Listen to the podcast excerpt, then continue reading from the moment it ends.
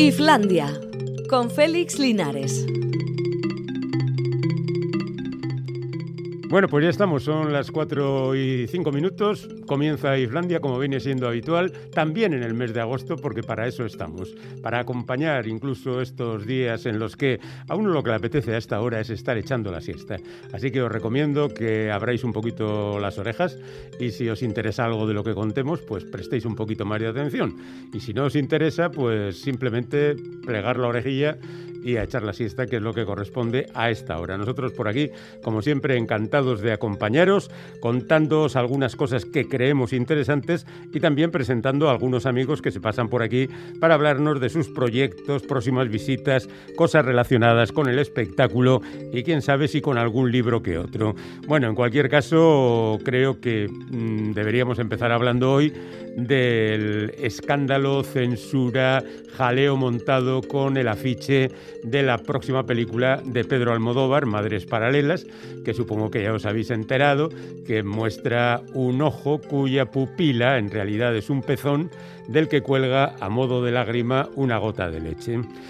Y fundamentalmente el problema está en que hay lugares donde estas cosas no se aceptan, como por ejemplo en las redes sociales. Instagram ya ha censurado el cartel, lo cual es una tontería porque eh, no habrá sitio donde no aparezca el famoso cartel. Y esto es una publicidad tremenda para Pedro Almodóvar, para su película, para que la gente que incluso podría no ir a ver la película de repente diga, oye, ¿y si después de todo o la gente que no se entera, que de repente se entera que Almodóvar tiene una nueva película, ¿no?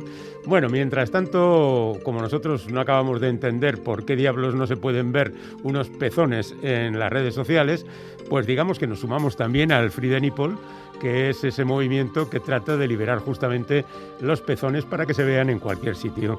Discutir de todo esto al final resulta tan cansino que seguramente dejaremos hasta de hablar de ello.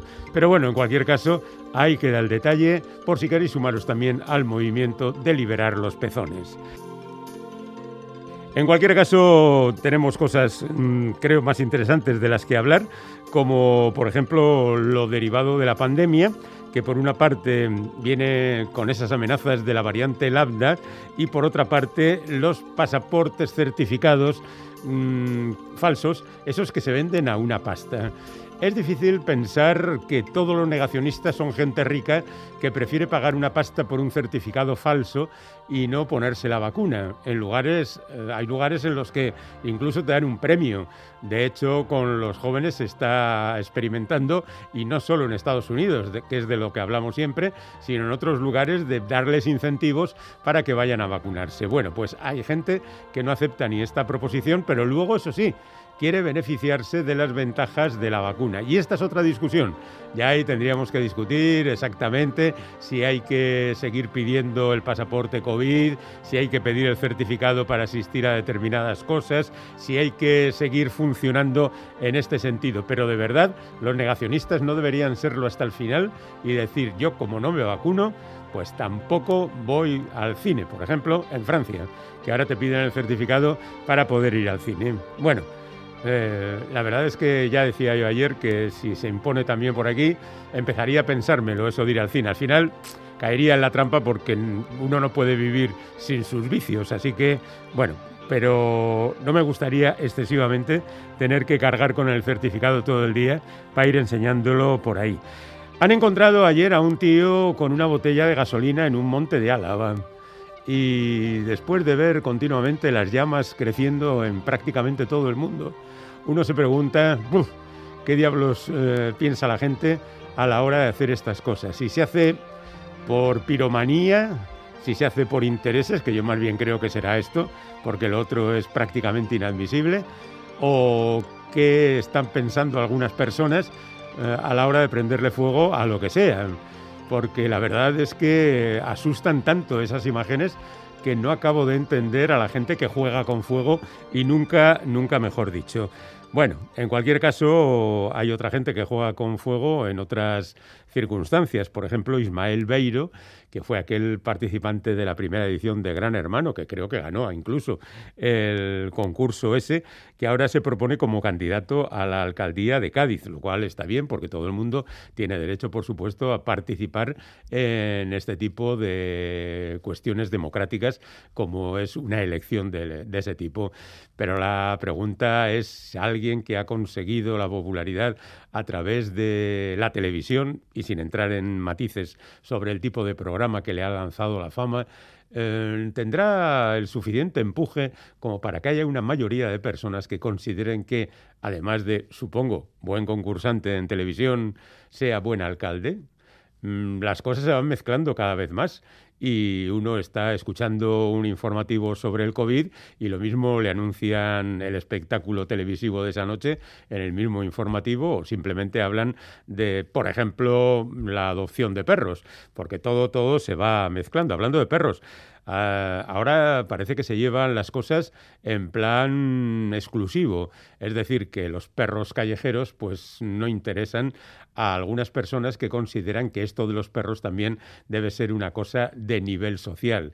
Y ahora lo que se lleva son perros con pedigrí, de manera que, eh, por supuesto, de entrada te cuestan una pasta entre 1.000 y 1.500 euros, aunque los hay que llegan, por supuesto, a los 10.000 y más.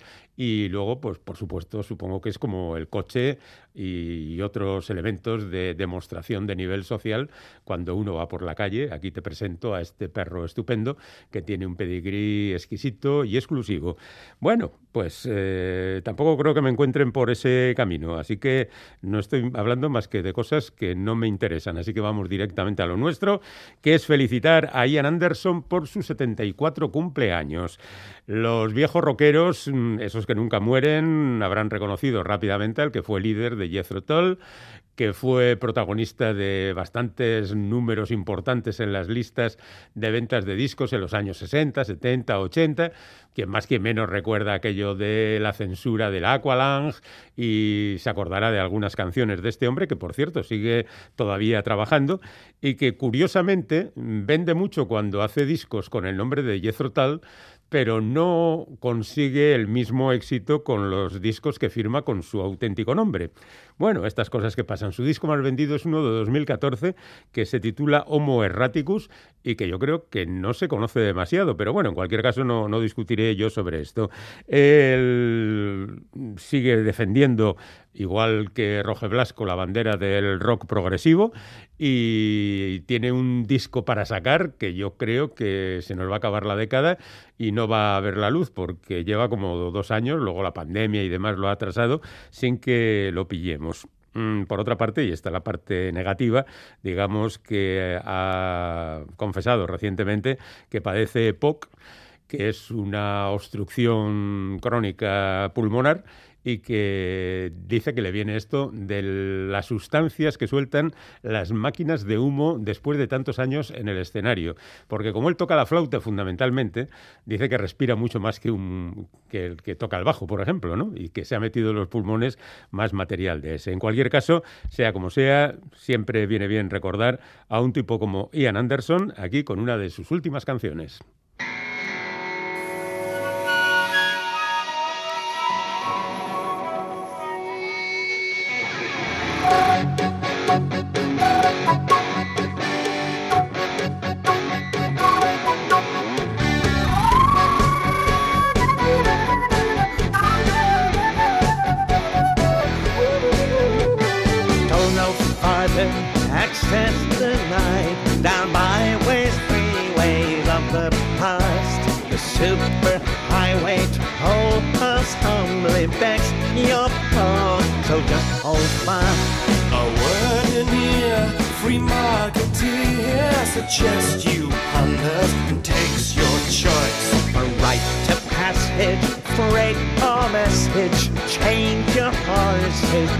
Raise your. In protest at the pretty penny taken for your mortal sins. But darling, thou in sweet surrender, through our sorrow that the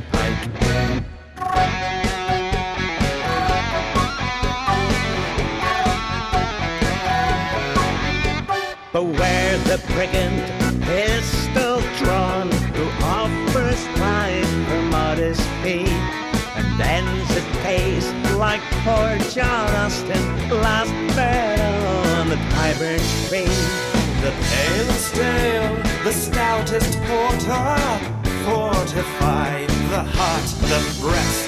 A weary head on either pillow, horse blanket over down to rest. Though we to steal from honest wage, come lie with us, good kith and kin. And darling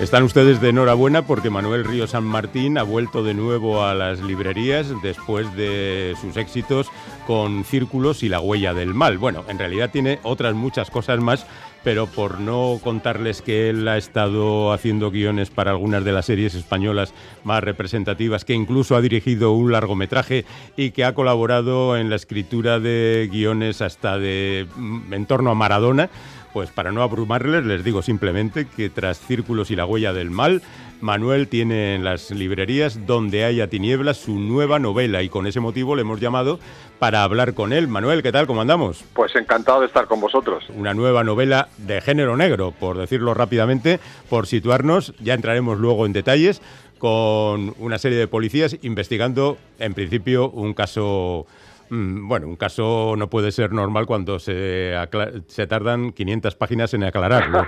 Tiene que ser algo un poco más complejo que un caso normal, ¿no? Sí, sí, sí, una modelo de 17 años a la que le falta el ombligo, que eso luego tiene cierta importancia, desaparece y dos policías que son muy distintos pues tienen que, que intentar descubrir lo que ha ocurrido y la verdad es que la cosa se, se complica bastante. Bueno, tenemos a esos inspectores, Martínez, que es el protagonista, lo digo porque tú cuentas la novela en primera persona narrada por él. Luego Sí. tiene ese punto de protagonista. Pero luego tienes a la inspectora Piel de Lobo, que no sé si en principio estaba pensada. Digo esto porque la novela Sí. empieza con Martínez, con un compañero que luego pasa a un segundo plano. Igual tenías pensado empezar con ellos dos y luego de repente entró Piel de Lobo en tu vida. No, entró en la vida de Martínez, porque yo lo que sí que quería es que le sorprendiese a él que, que le pusiesen a, a esta chica como pareja, ¿no? Él estaba, parece que iba a investigar con otro chico y de repente el meter una mujer en la investigación pues cambia, cambia todo, ¿no? Al ser una modelo desaparecida, el comisario decide que una mujer ya más joven, eh, inteligente, feminista, a diferencia de Martínez, que es un poco más mayor, que tiene una educación más clásica, pues eh, claro, genera una, una pareja muy polémica por un lado, pero por otro lado interesante, porque al pensar tan distinto son capaces de abarcar más opciones ¿no? en la investigación. Bueno, lo curioso del caso es que Martínez es la antítesis de esos policías que hemos conocido últimamente, ¿no? Seres atormentados, alcohólicos, eh, fumadores compulsivos, amargados, con alguien con cincuenta y tantos años, pues ya está de vuelta de todo y tiene muy mala leche. En cambio, Martínez es un pan bendito. bueno, también tiene su mala leche, pero es verdad, fíjate, yo escribí la novela durante el confinamiento y me parecía que ya hemos tenido bastante como para que el protagonista fuese un amargado. Y que se ven muchas series y muchas novelas con protagonistas amargados. Y yo digo ya está bien vamos a tener un protagonista que oye que tiene sus problemas y sus conflictos sin duda. Pero que es un tipo que tiene un sentido del humor peculiar que tiene una visión del mundo yo creo que, que cuando empiezas a leer eh, donde haya tinieblas te lleva. O sea si de alguna manera la opinión que tiene el del mundo te lleva te da un punto de vista que yo creo que te genera empatía y que te genera cierta ternura. Y la verdad es que eh, no sé yo estoy muy contento con el personaje con cómo me ha salido porque estas cosas te, te surgen no no, no las tienes tan previstas cuando empiezas a escribir Bueno, Martínez está felizmente casado con Teresa y tiene unos hijos que son recurrentemente recordados por él, porque está lejos de casa. Y sin embargo, ellos no aparecen nunca. Es un poco como la mujer de Colombo, que se, me- se la mencionaba, pero no se. Sí, no, no aparecía. verdad. Es verdad, porque yo quería contar un poco lo que le pasa a mucha gente que tiene trabajos donde tiene que viajar mucho, ¿no? Y que tiene mucho cariño a su familia, pero su familia no está presente y, y es muy difícil conjugar la vida profesional con la vida familiar. Y era una manera de que él, en su mente, su familia está todo el rato, pero la realidad es que llega por, a veces llega por la noche a casa, se acuesta, están dormidos, se levanta por la mañana y, y cuando ya se ha, ya se ha ido cuando se levanta su familia. Entonces yo creo que ese, eso funciona bien, ¿no? Para, para definir el personaje y definir un tipo de vida que, que tristemente pues es bastante normal. Mm, Y luego está Piel de Lobo, que es mm, todo lo contrario. Es una Sí. mujer impulsiva, muy resolutiva, que va directamente a por las cosas y pone en apuros a veces al propio Martínez en el sentido de que él tiene que ir templando gaitas para que la cosa no se desboque, ¿no? Sí, ella tiene mucho carácter, es una tía impulsiva, muy lista, pero que no, no es, no es política. Cada uno es no políticamente correcto en unas cosas. Ella porque es muy impulsiva y él porque tiene una opinión muy particular del mundo, ¿no? Y eso me parece que hace que también la lectura sea entretenida. Pero Martínez en muchas ocasiones tiene que intentar pararle los pies, cosa que no es nada fácil porque Piel de Lobo no se deja y porque además le parece que él es paternalista con ella. Entonces dice, oye, que conmigo no seas paternalista, que yo ya soluciono mis problemas solo. Y ese juego creo que está muy bien porque es un juego generacional y también entre hombres y mujeres que yo creo que ahora mismo está muy presente en la sociedad. Supongo que lo sabes, pero te lo pregunto. Eh, ¿Sabes que existe otra inspectora Piel de Lobo en la policía, en este caso de Pamplona, en la literatura, quiero decir? Pues no lo sabía hasta, hasta que un escritor amigo me lo, me lo puso. La verdad es que digo, joder, que ya es casualidad. es un apellido bastante bastante raro. Ya no sé si lo habría cambiado o no, pero ya estaba ya estaba imprimiéndose la novela y no, no pude hacer nada. Pero ya es un apellido, a mí es que cuando encontré el apellido me pareció, o sea, por un lado muy peculiar, pero por otro lado que define muy bien a, a la, a la inspectora. De hecho, Martínez, que le gusta poner motes a todo el mundo, a la inspectora le dice, no, a ti no te pongo mote porque tu apellido es inmejorable. O sea, que tú te llames piel de lobo no te puede pegar más. Y luego también Piel de Lobo le crea problemas a Martínez porque le hace ver los micromachismos y... Sí, bueno, sí, al, sí. al final Martínez es un tipo bastante crítico que anda preocupándose hasta por el hecho de que pone demasiados diminutivos en su léxico, ¿no? Sí, sí, sí, vive atormentado por su propio pensamiento, ¿no? Él tiene un pensamiento un poco disperso y vive atormentado por, por su propio pensamiento y por su educación. Él comprende que en algunas cosas se ha quedado un poco desfasado, pero le cuesta, le cuesta estar al día y Piel de Lobo la verdad es que le da mucha caña y, no solo eso, sino que luego también Piel de Lobo, que es de educación laica, también le hace una serie de reflexiones sobre, sobre la religión que a él le descolocan, ¿no? Aunque él ha tenido una- unos, unos eh, profesores, digamos, modernos, ¿no? Y tiene una- él defiende una religión bastante moderna, no nada anticuada, pero eh, Piel de Lobo le, le genera unas, unas reflexiones que le descolocan y que yo creo que son muy, muy curiosas para leer también para el lector, ¿no? Cómo desde una postura más feminista se puede leer el Antiguo Testamento de, de la Biblia, ¿no? Es que en esta novela hay cierta presencia de la religión y bueno, Sí. entre otras cosas, Martínez es un tipo educado en los 80 donde todavía había cierto resabio. Hombre, no es como los años 50 o 60, Sí, sí, sí, pero todavía había cierta educación religiosa y el hombre se sabe aunque sea la terminología. Pero evidentemente hay aquí unos carcas muy serios, un cura, un Sí, guardia sí, sí. civil, gente que tiene unas actitudes pues un poco difíciles de asumir en el siglo XXI, ¿no? Sí, ah, pero fíjate, eh, es verdad que yo en la novela planteo como dos tipos de dos maneras de entender la religión, pero no es ajeno a dos maneras de entender el mundo. O sea, es decir, podemos excusarnos en que la religión es así, no, no, todos somos así. Yo planteo un poco la dicotomía de, de cómo somos, o sea, ¿qué preferimos? ¿El perdón y la misericordia? O, per- o somos partidarios de, de la venganza y el castigo. Y eso que está muy claro en la religión, pero también está muy claro en las redes sociales. Y está muy claro en la política, y está muy claro en, en los partidos de fútbol. O sea, venganza o perdón. O sea, es decir, no es una pregunta meramente religiosa, es una pregunta que afecta absolutamente a toda la sociedad y, y la novela la plantea, desde luego. Hombre, sobre todo a gente que está permanentemente lidiando con estos problemas, digamos, morales, ¿no? Aparece también una jueza que da caña en ese sentido y, y hay un montón de personajes, porque claro, esto es una novela donde las cosas se van sucediendo y procuremos no ahondar demasiado en ellas para no spoilear. Pero sí, sí, te agradezco. No, pero es verdad que surgen distintas teorías, pues también el que la modelo desaparezca implica que puede haber una serie de fiestas ilegales en torno a modelos. tal. O sea, es un mundo muy rico donde efectivamente, eh, además, eh, cada uno de los inspectores va a defender una teoría y, y, bueno, yo creo que por eso al final tiene tensión, tiene giros, o sea, el lector yo creo que va a pasarse las 500 páginas deseando saber cómo, cómo ha ocurrido y por qué ha ocurrido lo que ha ocurrido, ¿no? Bueno, al margen, digamos, de la acción, también hay unas reflexiones muy potentes. Por ejemplo, la madre de la modelo no ve mal que su hija se prostituya cuando era menor con tal de conseguir salir de la miseria, ¿no? Sí, luego vamos viendo que la realidad es bastante compleja, ¿no? Porque ella, que aparentemente es una tipa muy dura y muy peculiar, que habla cinco idiomas, pero los mezcla todos, ¿no? Es un personaje que a mí me gusta mucho y aparentemente es muy dura.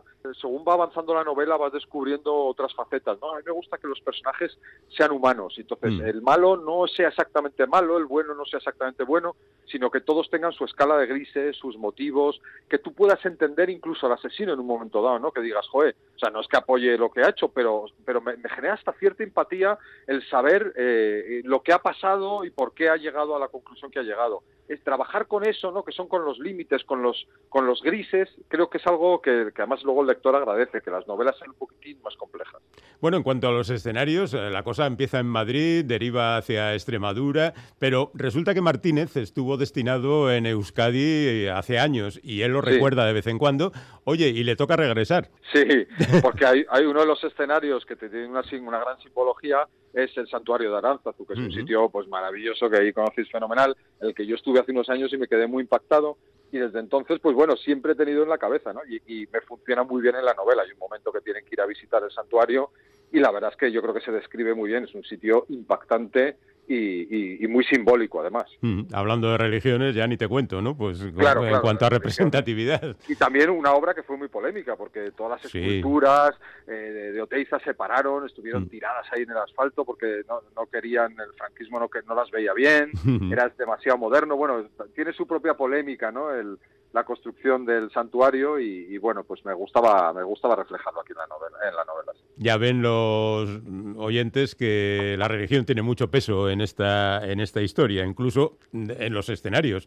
Un santuario y una humilde ermita casi por otra parte, ¿no? O sea, de... de- Maravillosa, que, que yo no conocía hasta que empecé a indagar, que buscaba una simbología concreta y encontré esa, esa ermita que se llama Virgen de Lara, que está un poco en mitad de la nada, en, en- en el sur de Extremadura, y cuando entras es una especie de capilla sixtina en pequeño, o sea, unas pinturas murales impresionantes, la verdad. Yo, vamos, estoy seguro que los lectores de la novela van a hacer un recorrido por diversas iglesias, entre ellas Aranzazu no puede ser de otra manera, y también seguro que Virgen de Lara o San Juan de la. Peña. Bueno, ya veo que te lo has currado además desde el punto de vista de documentación presencial, sí. ¿no? Sí, sí, sí, claro, claro, sí, sí. Y pues yo me acuerdo, fíjate, encontré la Virgen de Lara, porque en Aranzazu, por ejemplo, había estado, pero Virgen de Lara la encontré por internet y en cuanto nos desconfinaron el año pasado, pues eso, en, en junio, me fui corriendo a ver la iglesia porque y me sorprendió todavía mucho más verla en directo. Increíble. Mm. Las características de los personajes de los dos principales protagonistas, Martínez y Piel de Lobo, llegan a sus últimas consecuencias, pues hablando de lo más cotidiano, como puede ser la comida y, por supuesto, la música. Uno tiene una Sí. música y la otra otra muy diferente y no, no encajan una con la otra.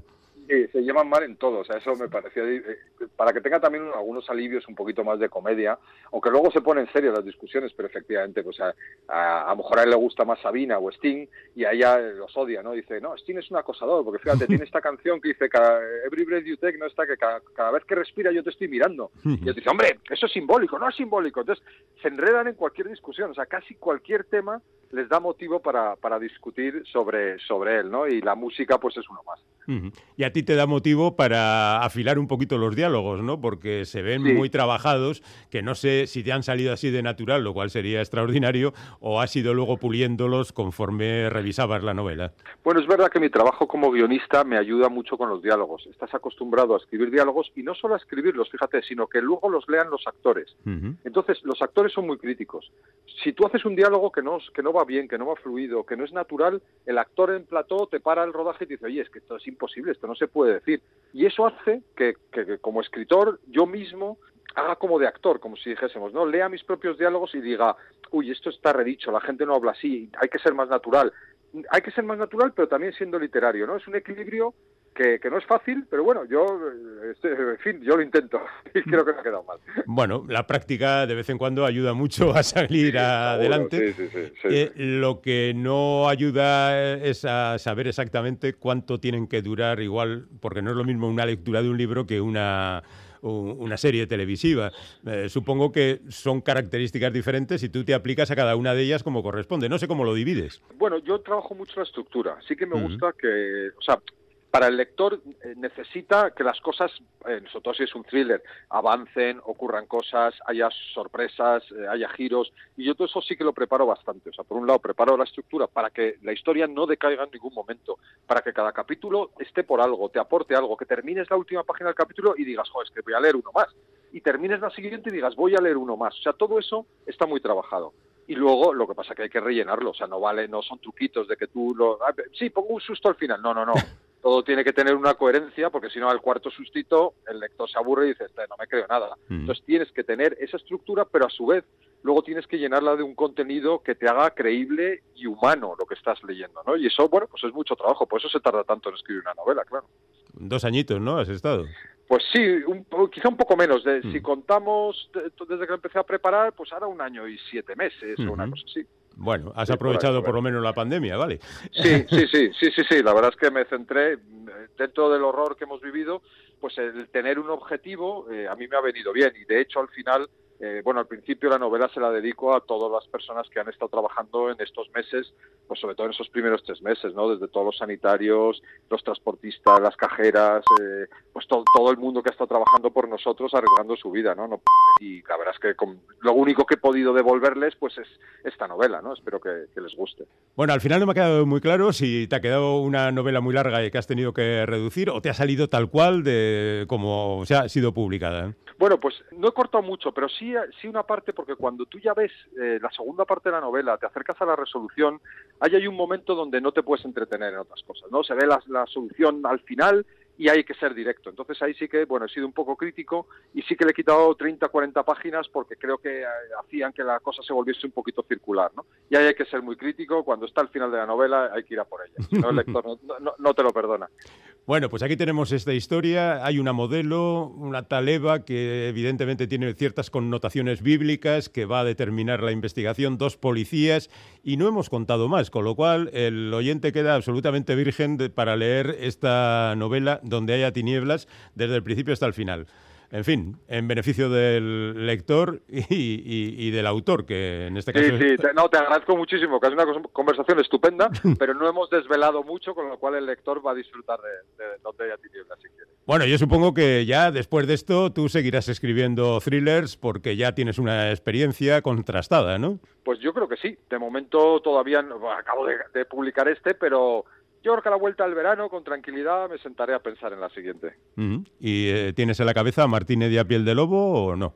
Pues eh, yo primero pienso en la trama y luego cuando tengo la trama veo a qué personaje se le puede aplicar. Esta novela es- es- tiene un final, o sea, es decir, acaba, tiene una resolución, pero bueno, es verdad que son personajes que funcionan bien y se podría hacer otra historia con ellos. Es posible, pero todavía no me lo he planteado. Bueno, pues cuando te lo plantees lo haces y después hablamos sobre ello. ¿Te Os lo parece? cuento. Estupendo. Manuel Río San Martín acaba de publicar en Planeta donde haya tinieblas, ahí la tienen en las librerías a su disposición. Manuel, hasta la siguiente. Muchísimas gracias.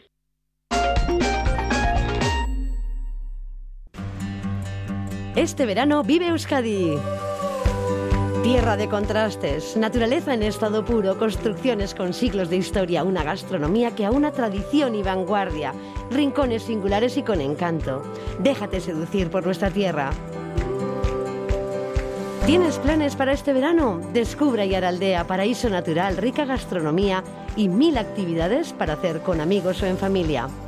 Como las rutas de senderismo, el Salto del Nervión, Cañón de Délica, Pantano de Maroño, Sierra Salvada, los pueblos de la comarca. Este verano puedes hacer una escapada y descubrir nuevos sitios en Ayaraldea. Gorbella, naturaleza, patrimonio, gastronomía, aventura, deporte, historia, tradición, mitología. Sumérgete en experiencias inolvidables. ¿A qué esperas? Descúbrenos. Gorbella, el corazón verde de Euskadi. Rioja Alavesa, cercana y acogedora, siempre sorprendente. Paisajes, viñedos y patrimonio. Disfruta de sus bodegas, gastronomía y sus gentes. Rioja Alavesa, con atractivas opciones para el ocio. La cuadrilla de la Guardia Rioja Alavesa te anima a que descubras este verano una comarca llena de contrastes y naturaleza. Más información en arabacoerrioxa.eus, riojaalavesa.eus. Vitoria-Gasteiz es una ciudad pensada y diseñada para vivir, para disfrutar al aire libre, para respirar. Ven y empápate de cultura, descubre la Catedral de Santa María, museos singulares y un comercio y una hostelería que cuidan al máximo el producto local. Descubre un destino sostenible y seguro para toda la familia. Vitoria-Gasteiz, Green Capital. Descubre Álava. Descubre sus parques naturales, sus playas de interior con bandera azul, sus villas medievales, sus castillos y torres, sus bodegas y vinos. Lo tienes todo. Naturaleza, patrimonio, gastronomía. Y lo tienes muy cerca. Entra en alavaturismo.eus y ven a viajar. Este verano vive Euskadi. Nuestro paseo de la mañana entre calles nos depara un feliz encuentro con el escritor Juan Bas en el casco viejo de Bilbao. ¿Qué es lo que más gracia me hace?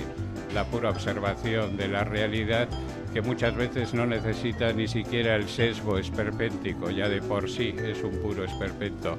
Oye Juan, ¿este otoño habrá Festival Ja? Sí, lo haremos del 1 al 10 de octubre. Os adelanto algo que no he dicho a nadie. Por ejemplo, hemos conseguido que venga Hervé Letelier, que es el prestigioso premio Goncourt de este año. Y sí, viene encantado al festival. Tenemos un buen programa. Ese festival de humor que tanto necesitamos.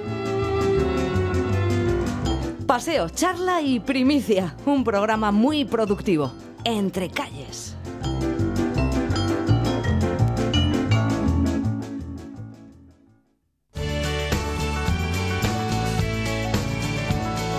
Islandia, donde la cultura sobrevive a pesar de todo.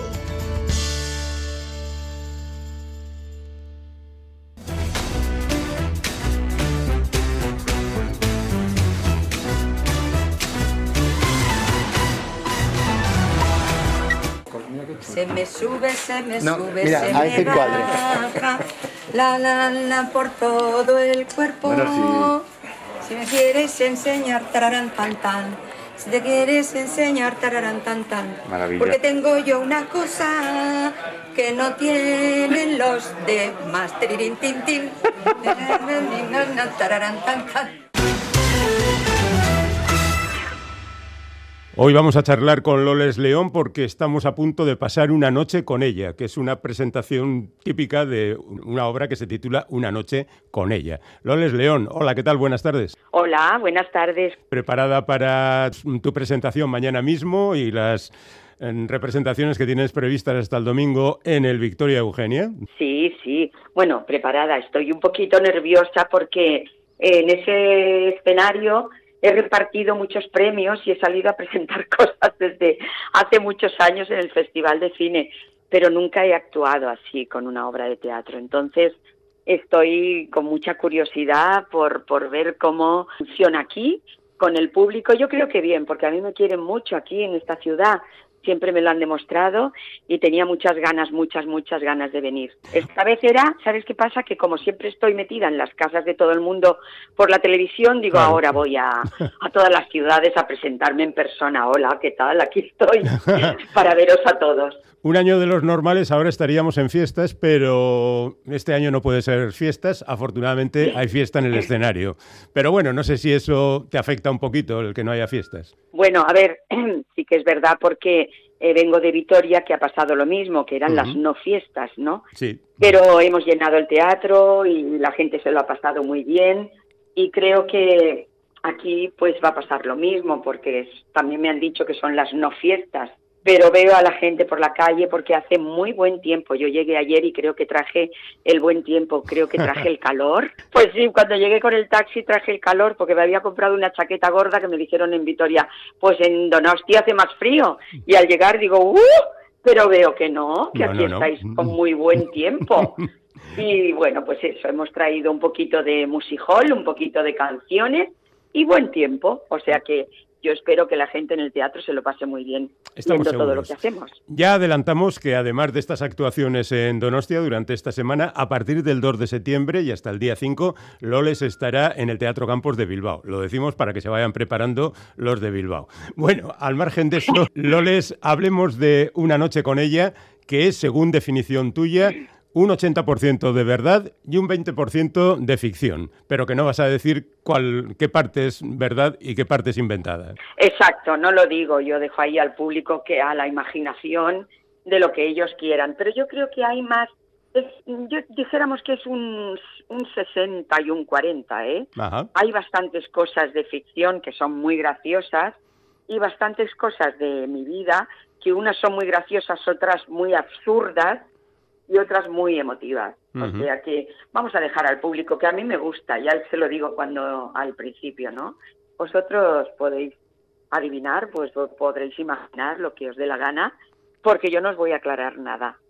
O sea que es- Muy bien. lo dejo ahí a, a la imaginación de cada uno. ¿Y esto cómo nació? ¿Te sentaste con Juan Luis Iborra, le contaste tu vida y él decidió qué era lo que ibais a sacar o de común acuerdo? ¿Cómo nace una noche con ella? Pues no, esto nace en la pandemia, cuando estábamos todos confinados, me llamó y me dijo, mira, tengo cuatro páginas escritas sobre ti, de todo lo que sé, porque llevamos 37 años juntos, trabajando juntos y siendo muy amigos y sabiendo muchas cosas de mí. Si te gusta, sigo y si no, lo dejo. Me lo leyó, me emocionó y digo, pues venga, tira para adelante. Nos vamos a meter en esta aventura. Porque, claro, nosotros también tenemos una, una realidad bastante incierta en este oficio. Siempre, como siempre, es muy intermitente. Dijimos, no sabemos qué va a pasar con, con, estas, con nuestros trabajos en este momento de pandemia y este momento mundial tan delicado y pensamos, bueno, pues cuando abran los teatros y nos dejan, pues allí que nos presentamos. Y eso es lo que estamos haciendo. Ahí estarás tú con dos bailarines actores y algún músico Sí. que otro por el escenario, ¿no? En estos tiempos esto es casi una superproducción. Casi. pues sí, hay dos bailarines que son bailarines, cantantes y actores. Buenísimos, guapísimos, porque cuando en Vitoria me han dicho las chicas, ¡puah! Pero qué dos chulatazos que llevas. Y he dicho, pues sí, tres, porque el músico es vasco, Yello Vallello, Ujú. y es muy guapo, canta muy bien también, y los actores bailarines, uno es Briel González y otro Fran del Pino, que también lleva muchos, muchos espectáculos musicales a, a sus espaldas. Y entonces, bueno, pues son estupendos, aparte que son guapos, tienen buen cuerpo y ellos son los que bailan de verdad. Yo no, yo levanto un poquito la pierna y lo, yo canto e interpreto y ellos, eh, pues bueno, hacen la parte más bonita y mejor del baile, ¿sabes? Y cantan, cantan muy bien, cantan ópera y todo. ¿Y qué, ca- y qué canciones aparecen aquí? ¿Canciones de Bueno, cabaret? hay muchas, hay muchas, hay de, además todo es de mi espectá- de mis espectáculos, algún, todo no, pero algunas eh, son de mis espectáculos anteriores y la ropa que llevo es toda reciclada de varios mm, de películas, de los otros espectáculos, todo hemos reciclado. Esto o sea que un- hacemos ¿Es una cuestión económica o es hacerlo auténticamente vivo? Esta es la historia de Loles León. aparte de económica es la parte pero también por el, el- el- lo sostenible, ¿sabes? O sea que hay que porque la- las reformas que hemos hecho han sido hechas por eh, ENAPRAM, que es la asociación de mujeres que son rescatadas de la trata. Todo lo tenemos todo muy al Mm. día. Loles León ahora vuelve al teatro, pero lo cierto es que tú no dejas de aparecer por todas partes. Este verano pasado, eh, el anterior, quiero decir, tenías el Padre No hay más que uno, dos. Ahí siguen las mil veces que se repite Aquí no hay quien viva. Eh, Sí. Pequeñas coincidencias y hasta Águila Roja.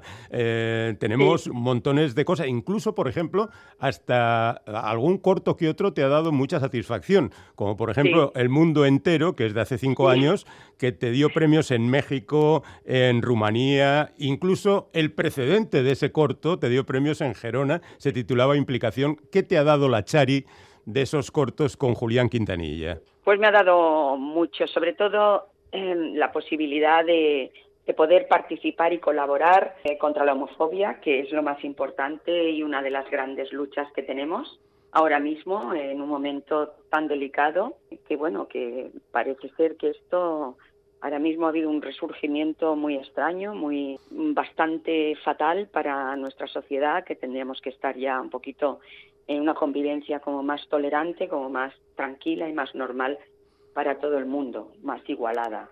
Entonces me dio eso, ¿no? Y, y por eso este corto eh, se ha, ha tenido tanta repercusión que sobre todo yo también en este espectáculo también sale alguna parte de estas porque porque claro hay que seguir reivindicando y hay que seguir eh, apoyando estas eh, todos estos momentos y estas causas tan difíciles de que la gente ahora le haya dado este brote de, de tanto odio, ¿no? Entonces, bueno, pues en eso.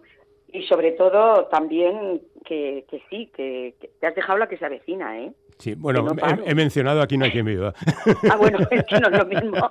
que no es lo mismo, Aquí no pero, quien viva, pero se también se parece.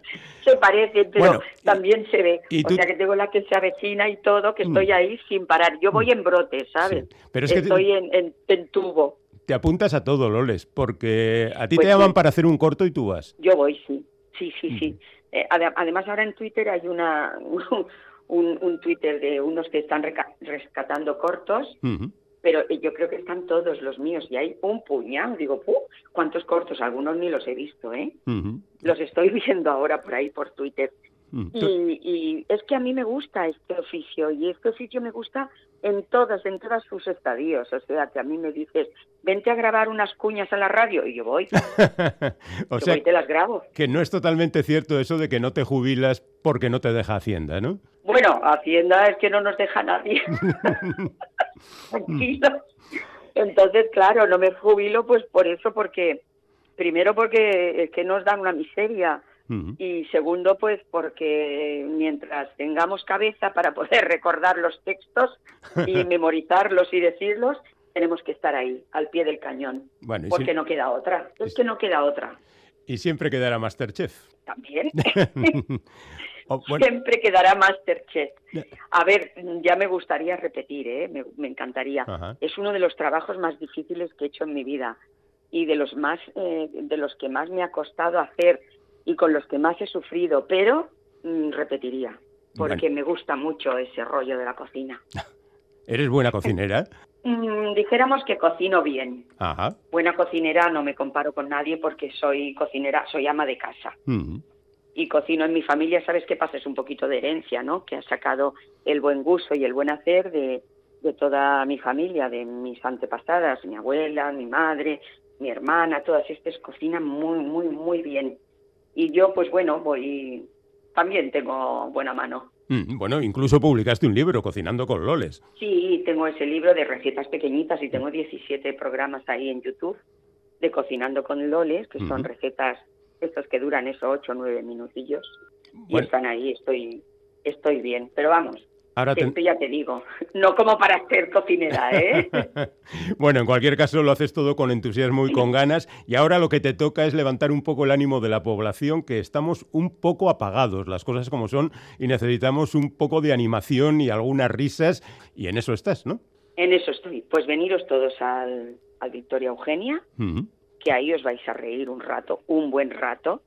Y bueno, yo creo que al menos por ahí, por donde hemos estado, en Ourense y en Vitoria, se lo han pasado muy bien y eso es lo que a mí, lo que yo pretendo, que os lo paséis muy bien y que venga todo el mundo. En estos cinco días tienen una cita conmigo, Tienen que pasar una noche con Loles Leones. Esa es la propuesta. A partir de mañana, ¿eh? No se confundan. No, va- no vayan hoy miércoles. porque todavía hoy no está. No, hoy no, mañana miércoles a las 8, todos los días a las 8. Muy bien. Y a partir del día 2 en Bilbao. Así que tenemos completado el recorrido de Loles. Muchísimas gracias, Loles, por esta charla y por venir a animarnos un poco, que falta nos hace a todos. Muy bien, pues encantada y muchas gracias por este recibimiento. Un beso, Agur. Agur, agur.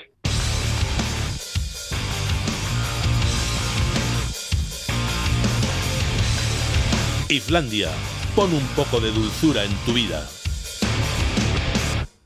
Este último tramo, como todos los días, le corresponde a Javier Corral Jerry cubrirlo con sus músicas. Lo que pasa es que está atascado en el año 71, se cumplen 50 años de la publicación de discos como El Pearl de Janis Joplin.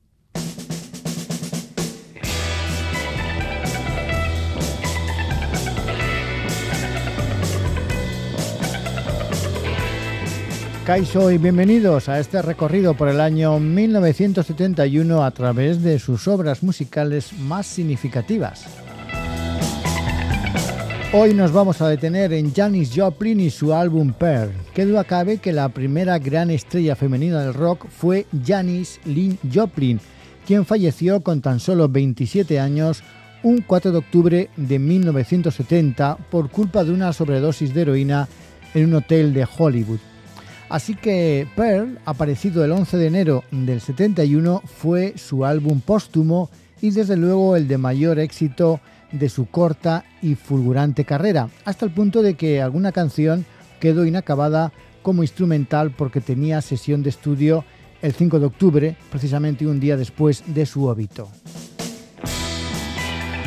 Pearl, Perla, que era el sobrenombre por el cual se la conocía, era su cuarto álbum y el segundo que firmaba en solitario.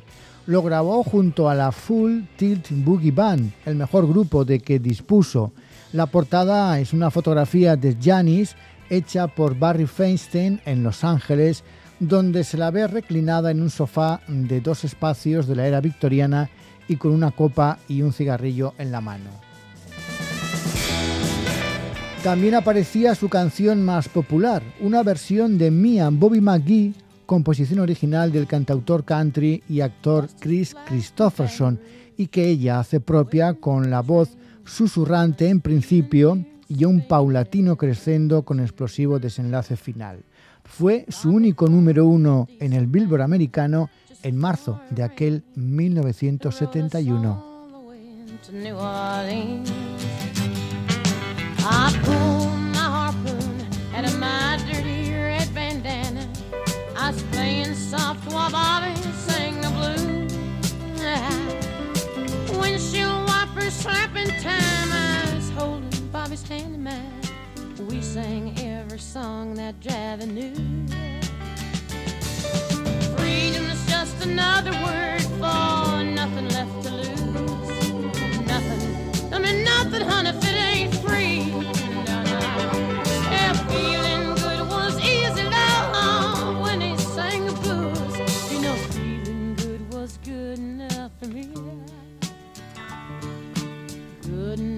For me and my Bobby again.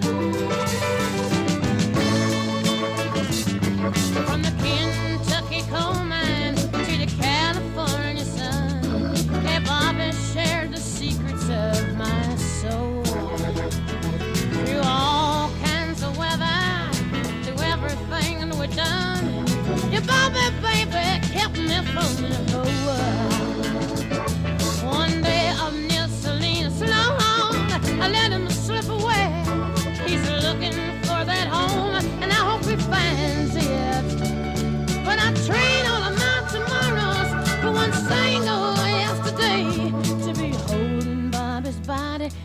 mine.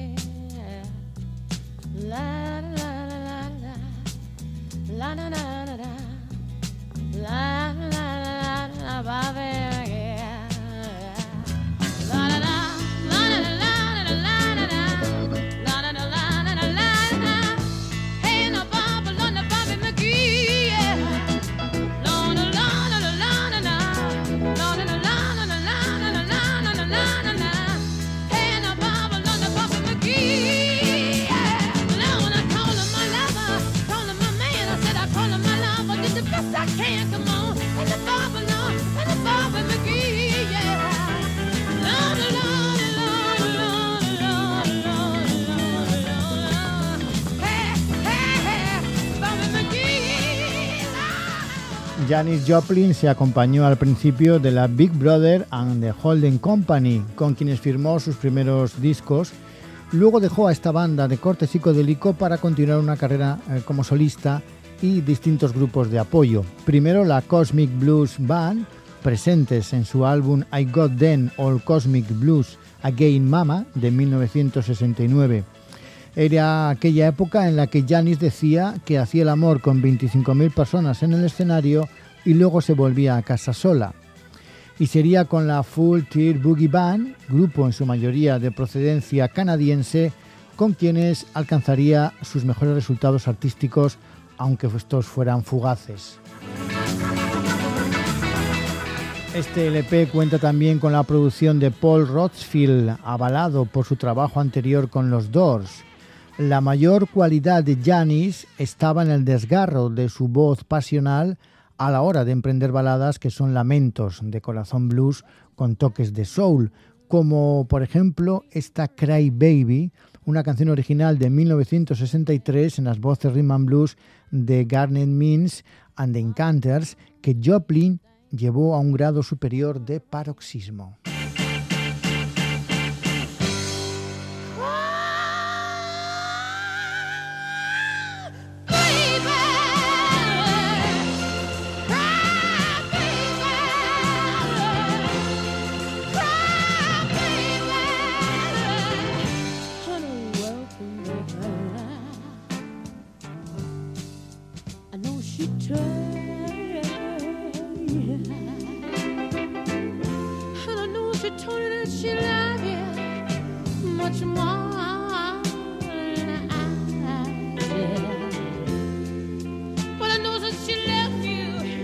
And swear that you just don't know why.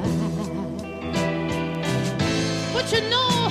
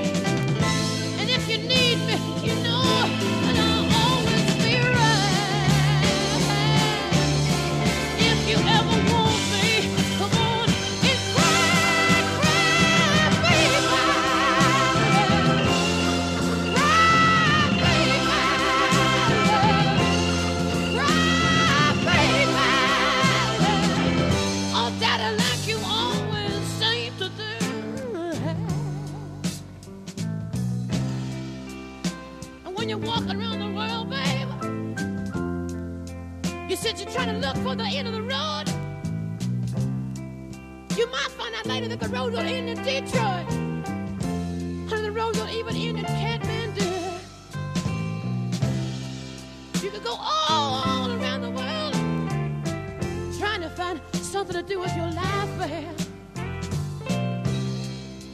When you only gotta do one thing well. You only gotta do one thing well to make it in this world, babe. You got a woman waiting for you there. All you ever gotta do is be a good man one time to one woman, and that'll be the end of the road. I know you got more tears to shed, babe. So come on,